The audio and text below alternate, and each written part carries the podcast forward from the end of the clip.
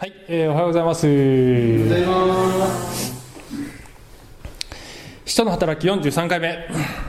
えーパウロという人がマルタ島というね、マルタ島というところに、えー行く話ですね。これマルタ島の写真です。えー地中海に浮かぶ、えーすごく綺麗な島です。はい、えー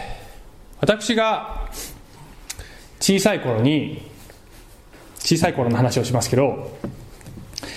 えー姉が2人いるんですけどねその、え2歳年上の真ん中の姉の方、えーがですねえ2歳年上の姉が、まあ、こういうね、えーおもちゃの十字架のアクセサリーを持ってたんです。で、えーちょっとこれはイメージ図ですけども、えーこのね、えー十字架の形の枠の中に、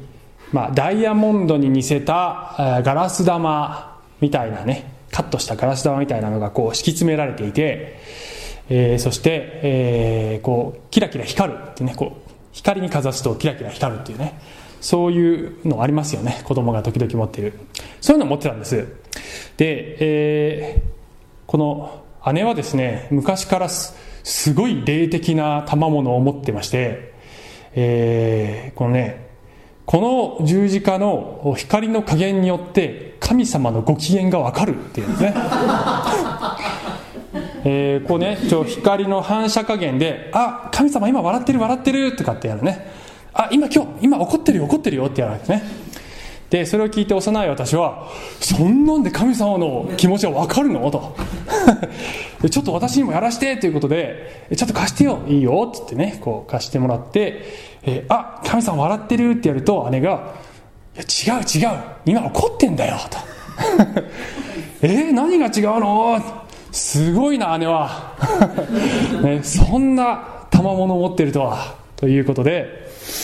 えーね、そういうあれだったんですね。そして、えーまあこういうね神様の気持ちが分かるということは、まあ、聖書的な分類からすると予言の賜物に分類されると思うんですけど、えー幼い私には姉が本物の預言者なのかそれとも偽預言者なのか、えーどうやって分かったでしょう。私にはよく分かりませんでした、えーそして、えー私は大人になってですね、えーまあ、30代になってから、えー牧師に召されて、えー会社を辞めて聖書の学校に行きました。そして、えー神学を学んで聖書を学んでやっと分かりました。姉は偽預言者だったんだということが。やっと分かった、ね、なぜかというと聖書的じゃない。姉のやっていたことは。聖書のね、えー聖書の光を通して姉のやっていたことを見るとこれは聖書的じゃない。こういうことを通して神様のご機嫌が分かるというようなことはこれはね聖書に照らせばこれが、えー嘘だということが、まあ、分かってくるのであります、えーしかし聖書を知らなければ、えー自分の目の前で起こっている霊的な現象がそれが本物なのかそれかにそれなのか偽物なのかということははっきりにはっきりとは分かってこない。霊的な現象だけではなくて、えーこの世の中で起こる様々な目に見える現象、えー目に見える、えー出来事がどういう意味を持つのかということは、えー解説してくれるねその解説書を読まなければ、えー私たちにはよくわからないのであります、えーで今日の話のポイントは 聖書は人生の解読書ですというね。解読書と言ってもいいし説明書と言ってもいいし、えー私たちの人生を読み解いてくれるそういう書なのであります。御言葉にはそういう力があるのでありますということを話していきたいのであります。で、まあ、最終的にはだから御言葉学ぼうよというところに努めて あのつなげていきたいんですけどね、えー人生を読み解くことができる、えーそういうもの。それが聖書なのです。ということを学んでいきたいと思うんですけど。さてパウロが、えーはい、えー先週お話ししたのはねこのあ今日は今日はこの差し棒がちょっとどうかに行ったので、えーパウロがですね、えー囚人としてローマに行く話をしました。で、えカイザリアというねところから出版して、まあ、非常に激しい嵐の中厳しい航海をして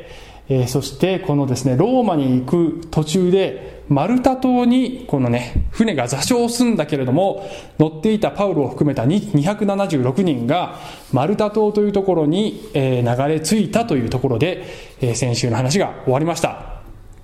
で、えー、このマルタ島で、えー、どういう出来事が起こったかということが今日の話なのでありますけれども、えー、ここにですね、彼らは3ヶ月間滞在するんです。首都の働きの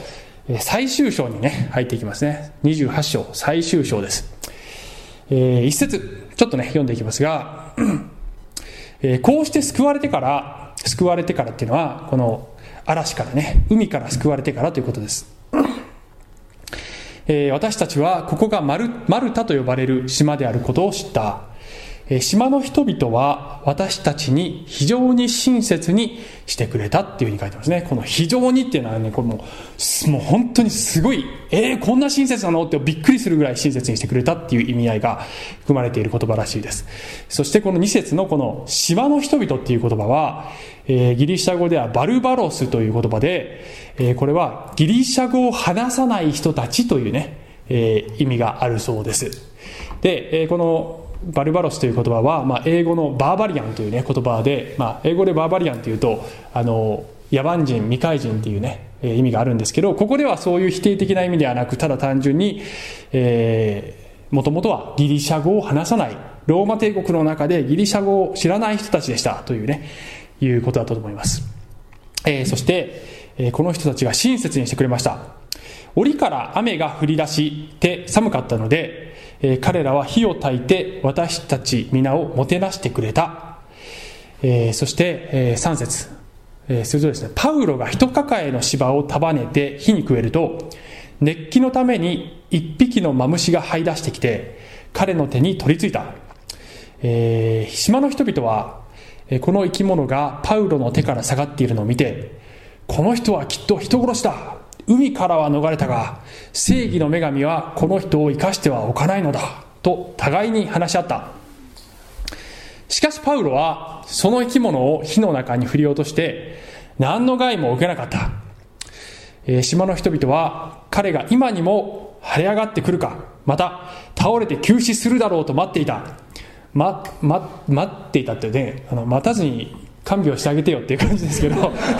待っていたんだって、えー、しかしいくら待っても彼に少しも変わった様子が見えないので彼らは考えを変えてこの人は神様だと言い出したと、えー、これがちょっと前半ですね少しこの後もまだ話が続くんですがえー、パウロにはこの蛇が噛みついたんだ毒蛇が噛みついたんだけれども、えー、害を受けませんでした。え、イエス様がですね、死んで復活されてから弟子たちに、えー、あなた方蛇かか噛みついても害を受けないっていうふうに言っているセリフがあるんですけれども、えー、それがこのパウロのこの出来事でも成就しています。えー、皆様は毒蛇に噛まれたら多分害を受けると思いますけども、えー、これはおそらくは使徒職の証だと思いますね。使徒職の証は奇跡であります。で、彼らは毒蛇に噛まれても害を受けない。それ以外の害を受けることはあるんですね。パウロも石で打たれたり、激しく、苦しみをいろいろ受けたり、また肉体の痛みを背負っていました。ですから、何にも苦しいことがないということではありません。しかし、蛇は噛みついても、害を受けません。ということでした。えー、ここにはもしかして、まあ、神学者によると、あの、神学、その、象徴的なね、意味もあるというふうに捉える神学者もいます。すなわち、蛇というのは、サタンの、この象徴であり、えー、そしてサタンは、このね、人たちに、えー、手出しをすることはできないのですよ、という意味がね、えー、そこにあるのかもしれませんが、まあ、いずれにしても、ここの箇所では、えー、彼は害を受けませんでした。島の人たちのこの反応は、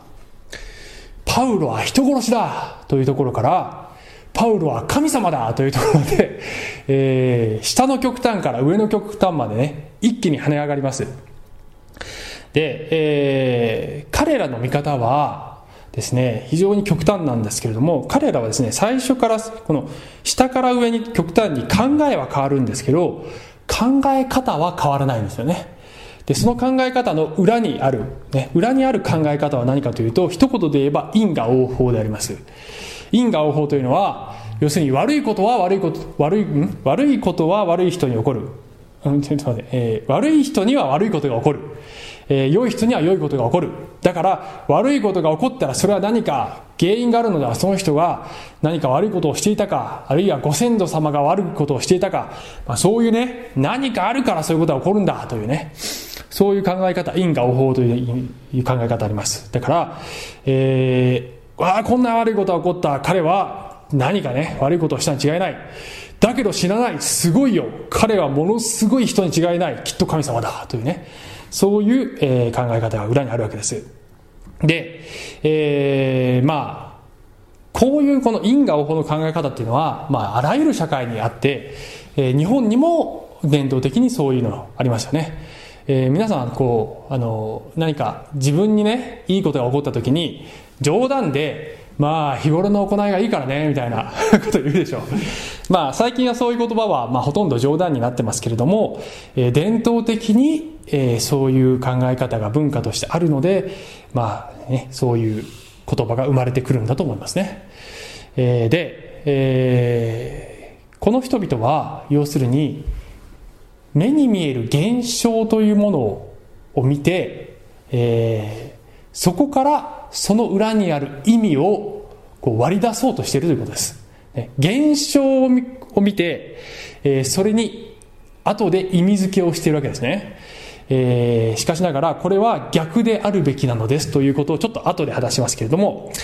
えー、少しそれを話を後で、えー、このこの話の続きをちょっと見ていきますけれども、これ神様だって言われてもね、パウロはね、ここで否定して、否定したとかっていうことは書いてないんですね。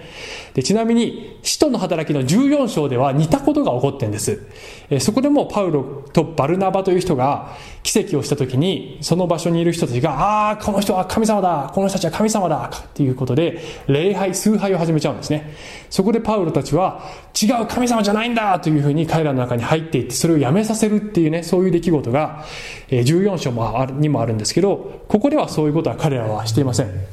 おそらくは、えー、彼らがこういうことを言った時に、言葉が違ったので、えー、すぐには何を言われたかわからなかったんだと思います。えー、しかしながら、その先の話でね、こういうふうにね、えー、話が続いていくんです。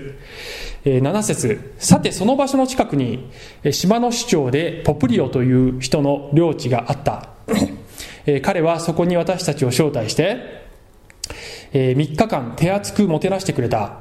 たまたまポプリオの父が熱病と下痢とで床についていた。そこでパウロはその人のもとに行き、祈ってから彼の上に手を置いて治してやった。このことがあってから島の他の病人たちも来て治してもらった。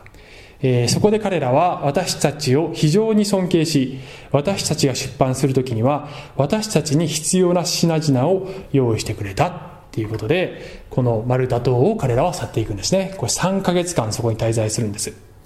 で、全体に、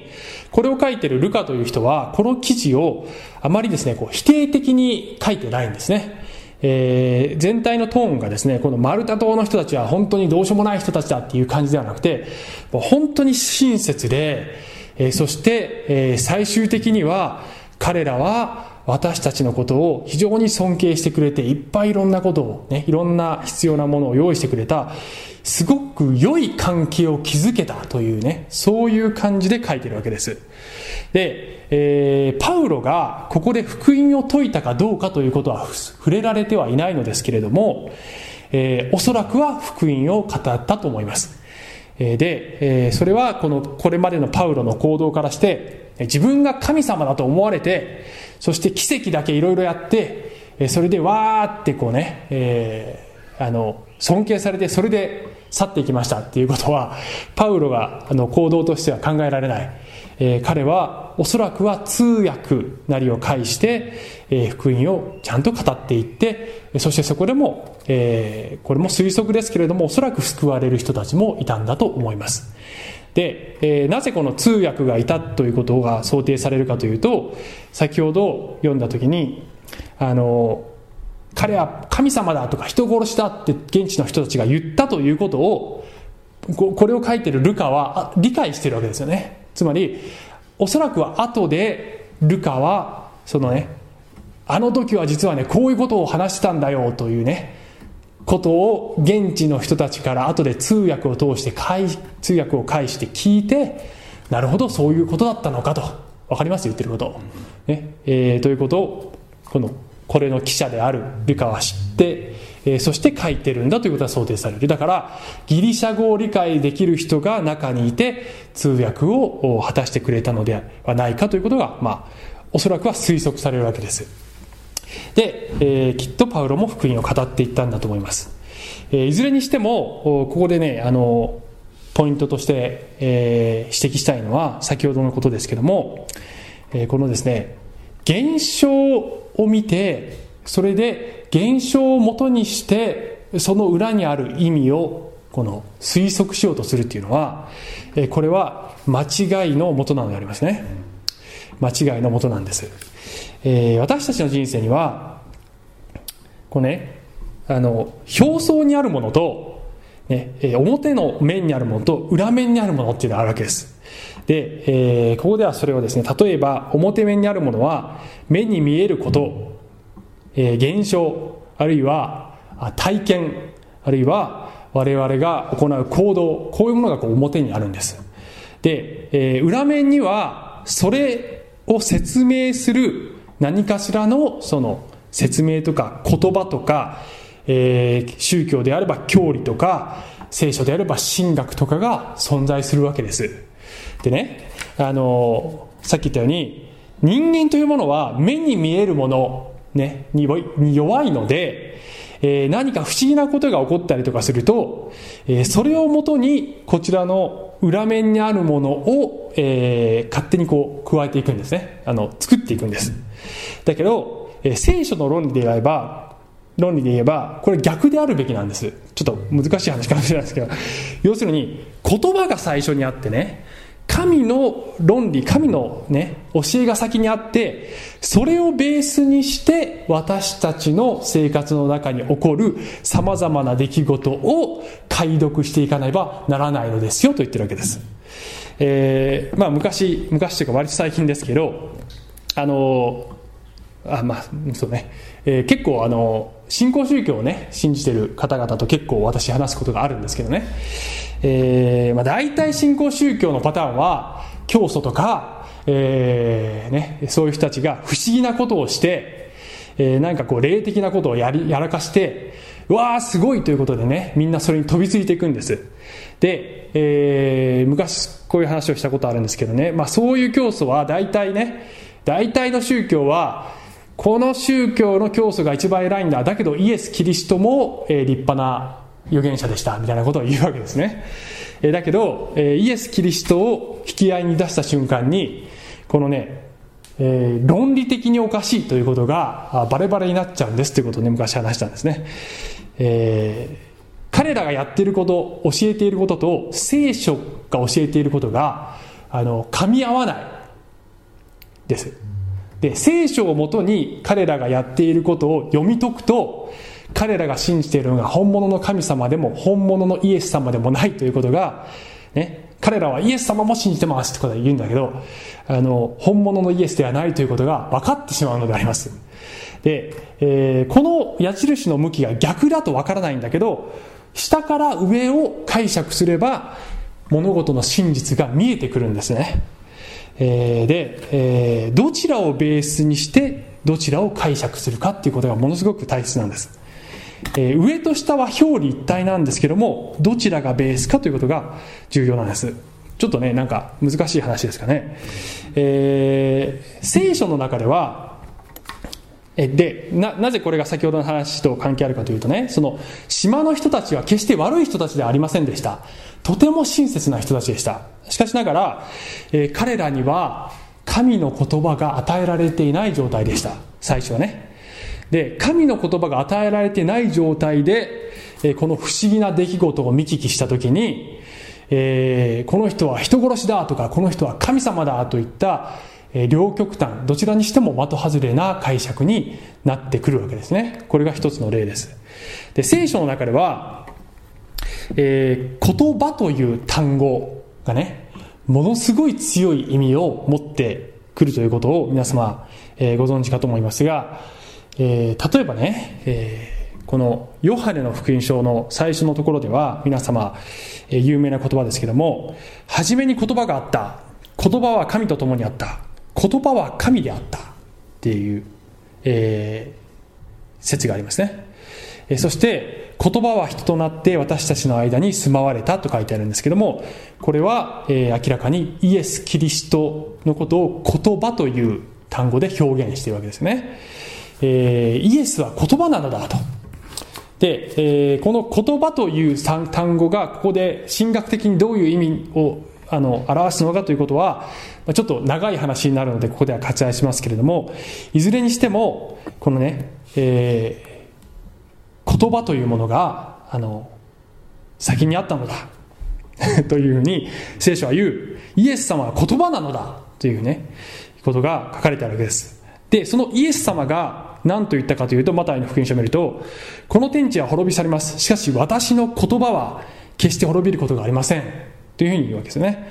私の言葉イエス様は言葉であり、そして言葉であるイエス様が発する言葉は絶対に滅びないよっていうふうにね、言うわけですね。えー、さらに、えー、ヘブル人への手紙を見ると、ここにも、えー、信仰によって私たちはこの世界が神の言葉で作られたことを悟り、従って見えるものが目に見えるものだからからできたのではないことを悟るのですっていうふうに書いてあるんですね。えー、この世界が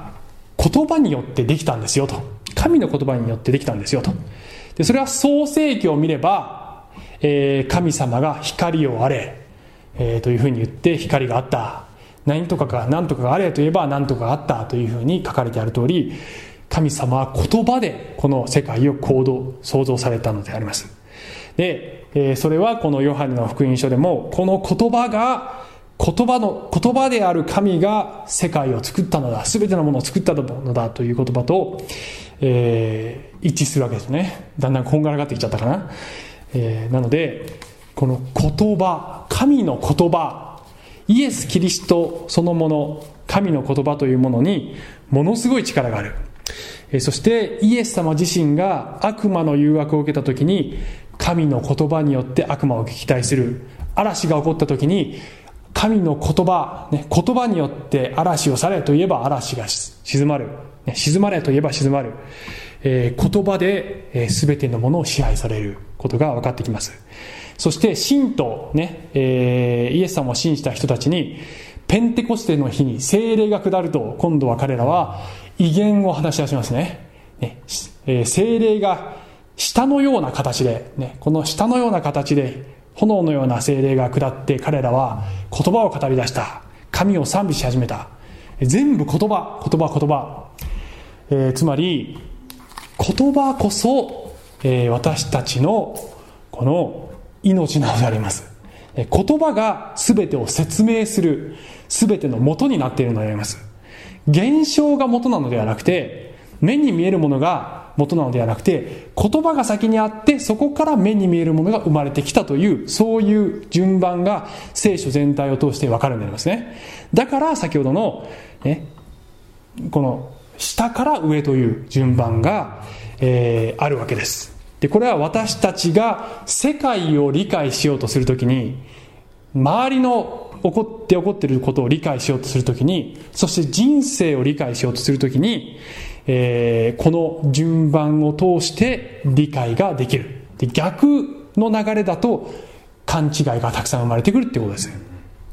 だんだんちょちょっと言いたいことが分かってきたかな。ちょっと難しい説明あの皆様これは何ですか？石。石なの分かる見れば。何の石ですか？何の石ですか？そうですね。あ今どうなったのおっしゃってねああさすが。えー、ロゼッタストーンですね。ロゼッタ、ロゼッタ石、ロゼッタストーンです。ロゼッタストーンは、えー、エジプトで1799年に発見された、えー、遺跡でありますね。えー、紀元前196年、えー、プトレマイオス5世という王様が、えー、直令を出した時のその直令の内容が3つの初期法で書かれているわけです。えー、一つは古代エジプト語。これヒエログリフって言うんですけど、えー、そしてもう一つは民衆文字。ね。デモティックって言ったかな。民衆文字。そしてギリシャ文字。この3つで書かれてあって、基本的に内容が同じものが3つの初期法で書かれてあるわけです。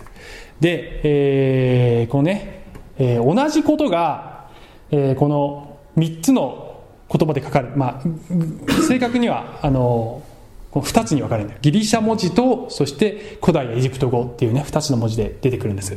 で、人々は、学者たちは、この古代エジプト語は全く分からなかったんです、そのそれまでは。で、ギリシャ語は分かったわけです。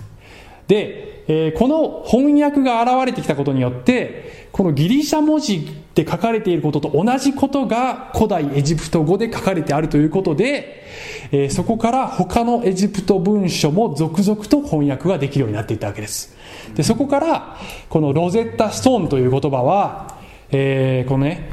いろんなこのミステリーを解読する上でね、えー、いろんな謎を解読するときに決定的な鍵となるものの象徴的な言葉としてこれはロゼッタストーンだねっていうねそういう言葉としてこう日常生活でも使われるわけですね、えー、謎を解読していく上でいく上で決定的な鍵となるものをロゼッタストーンって言うんです。で私たちの人生にはたくさんの謎がある。世界にもたくさんの謎がある。えー、見えない世界の謎がたくさんあるんだけども聖書はロゼッタストーンなのであります。つまり私たちにはよくわからない出来事を、えー、見させてくれる。その意味を分からせてくれる。それが聖書なのであります、えー、ちょっと紹介したい箇所があってね、えー、イエス様が、えー、このね当時、えー、このユダヤ社会を指導していたサドカイ人というね、祭司祭司階級の人々ですけど、サドカイ人たちがイエス様のもとに来て、こうね、えー、復活した後に、この結婚関係はどうなるのかと。まあ、ある女性がある男性と結婚しました。えー、死にました男性が。で、弟とまた結婚しました。死にました。7人兄弟だったから7人の人と結婚しました。復活した時には誰の、ねえー、妻になるのですか？という質問を持ってきました。このサドカイ人たちは復活ということを信じてない。だからイエス様を罠にはめようとして、えこんなことが起こったら復活したらどうなんのよ？ってねいうことを言ってきた。その時にイエス様はこう言った。しかしイエス様は彼らサドカイ人たちに答えて言われた。そんな思い違いをしているのは聖書も神の力も知らないからです。復活の時には人はめとることも嫁ぐこともなく天の見つかりたちのようです、えー、死後の世界について、ね、聖書をよく読めば分かることをあなた方は、ね、聖書知ってるはずなんだけど全然分かってないねと。ちゃんと読んでないねってね。彼ら本当は聖書を知ってんだけどあのちゃんと読んでないわけです。イエス様に言わせれば聖書知らないねと。聖書にそのあなた方のわからないことの鍵があるんだけれど、それを知らないからたくさんの思い違いをしてますねっていうふうにイエス様はおっしゃるわけです。え、これは一つの例ですけども、じゃあ他に何を、何をね、聖書が解読してくれるのかというと、例えばこういうことですよ。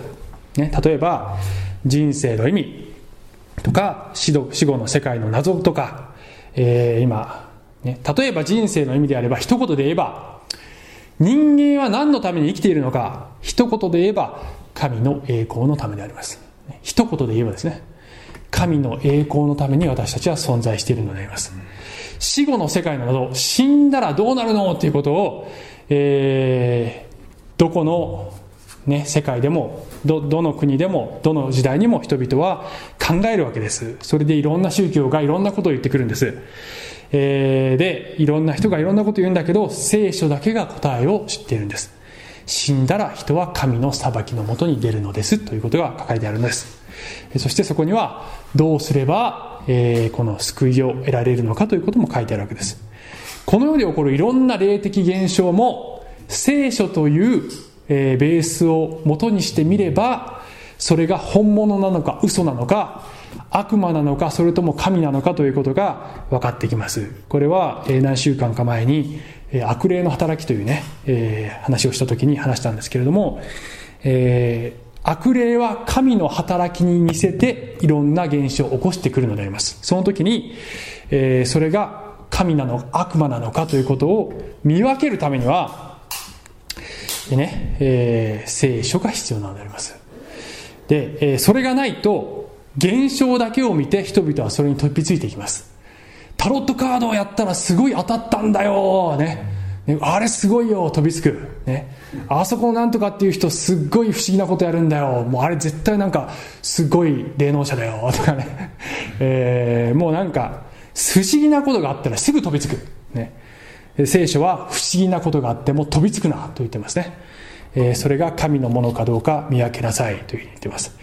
善悪の判別何が正しくて何が、えー、間違っているのかということも、えー、私たちの良心には書き込まれていますが、えー、細かいことまでは、ね、文化によって違ったりします。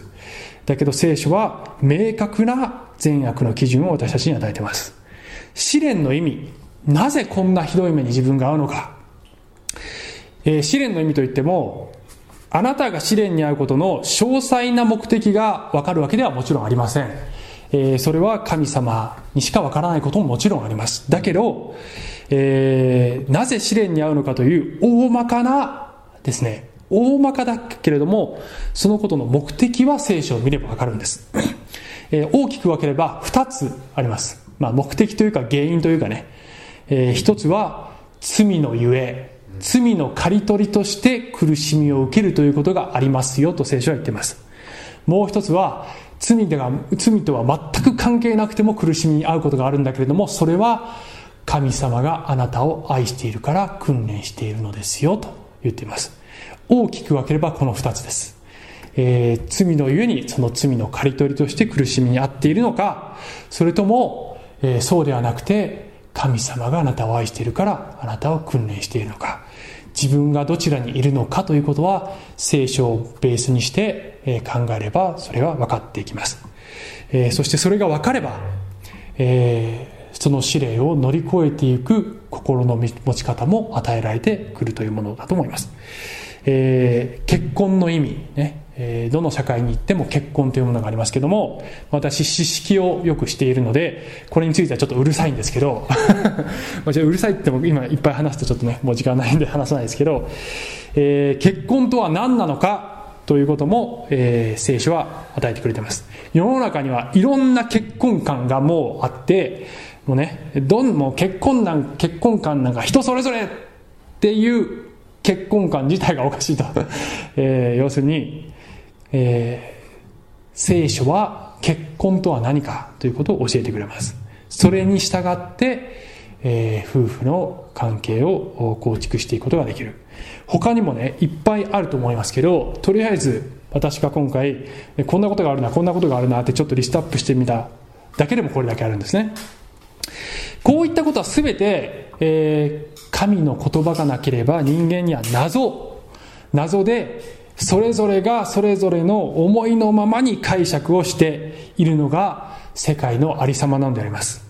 えー、しかしながら神様はこの世を作り人間を作りそして私たちにこれこういったことをね、えー、どういうふうに読み解くのかというロゼッタストーンをお与えくださっている。それが聖書なのであります、えー、で聖書には、え、こういうふうにも書かれてますね。えー、こういうわけで、えー、私としてもまた絶えず神に感謝しています。何を感謝してるんでしょうね、この人は。あなた方は私たちから神の使信の言葉を受けたとき、それを人間の言葉としてではなく、事実通りに神の言葉として受け入れてくれたからです。この神の言葉は信じているあなた方のうちに働いているのですとパウロはテサロニケの教会に送っているわけですね。えー神の指針の言葉つまり神のメッセージだなんだよと。メッセージをあなた方にお与えたえ私たちが与えた時に事実それは神の言葉だったんだよと。そして事実通りにあなた方受け入れてくれたんだよと。そして受け入れてくれたらばその神の言葉はあなた方に働くんだよってかね書いてあるわけです。あの皆様メールを送った時にね誰かに E メールを送った時に私最近すごいよくあるんですけど、えー、誰かにメールを送ってもね相手が届かなかったっていうことがあるんでね。でおそらくは、えー、相手のいわゆる迷惑メールに分類されてるんじゃないかと思うんですけど 最近多くてね、えー、よほど僕のメールが 勝手に機械がね要するにネットの、まあ、どういう基準で分類しているか分かんないですけど自動的に迷惑メールによほど迷惑迷惑なメールに見えるのかな？なぜそんなのか分かんないですけど最近よくあるんですね。届かなかったよって。で、えー、だけど、まあ、自動的に分類されるとしょうがないんですけどね。あの自分で間違って分類しちゃうことがあるでしょ？つまり結構来るじゃないですか。ジャンクメールが。メールもう全然どうでもいい。セールスのメールとか。いろんななんか卑猥なことが書いてるメールとか。結構入ってくるそういう世の中ですよ。で、えー、きちんといいものはいい、えー、どうでもいいものはあのゴミ箱にポイポイ入れていくんだけどその時に間違って 友達からの大切なメールとかもねなんか間違ってちょっとこう操作ミスでゴミ箱に入れちゃうこととか、まあ、多分あると思うんですけど皆様 神様は人生を読み解く世界を読み解く大切なメールを私たちにね送ってくれてるのでありますけど私たちがそれをああこれ誰から？神より怪しい。もうゴミ箱ゴミ箱って言って多くの人がそれをゴミ箱に捨ててるんです。だけど私たちクリスチャンはそれがものすごく大切で貴重で有用なメールであるということを私たちは知っているのであります。それを開かないであるいはそれを読み解くこともしないで扱っているというのはものすごくもったいないことなのであります、えー、聖書を学び聖書を開き日々聖書に接していく中で私たちはねあのせそれをしないでああもうなんか本当に人生わかんないことばっかりだなねえー、どうするのかなこの世界どこ世界はどこに向かっていくのかなとか聖書に書いてあるから。ね、そういうことをいくら考えても人間にはわからない。だけど聖書は私たちにそれを教えてくれているのであります。聖書を開こうではありませんか。そして聖書を学ぼうではありませんか、えー、そして皆様はそれを解読することができできる立場にいるので、えー、それを知らない人たちに伝えていこうじゃないですか。あなたの人生に御言葉は働いていますか。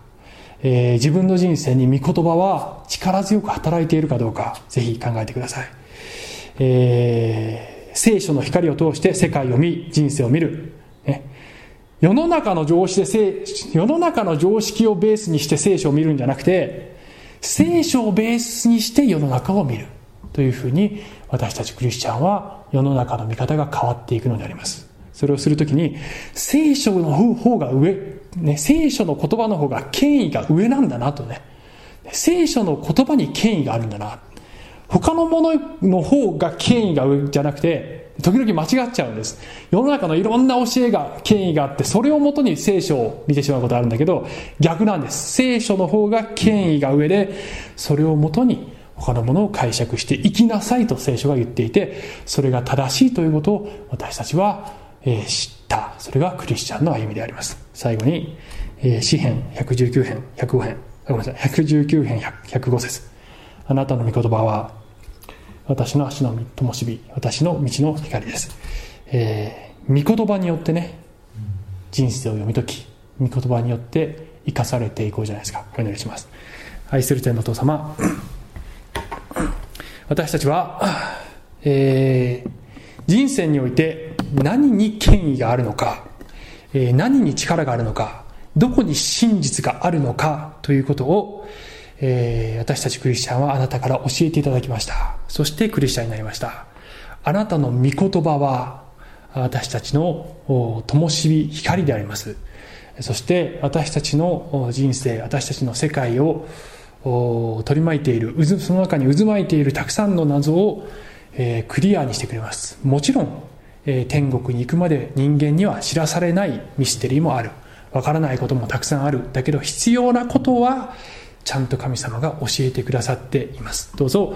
神の言葉をベースにして私たちが謎を読み解いていくことができるように、表面にあるものに流されるのではなくその裏にある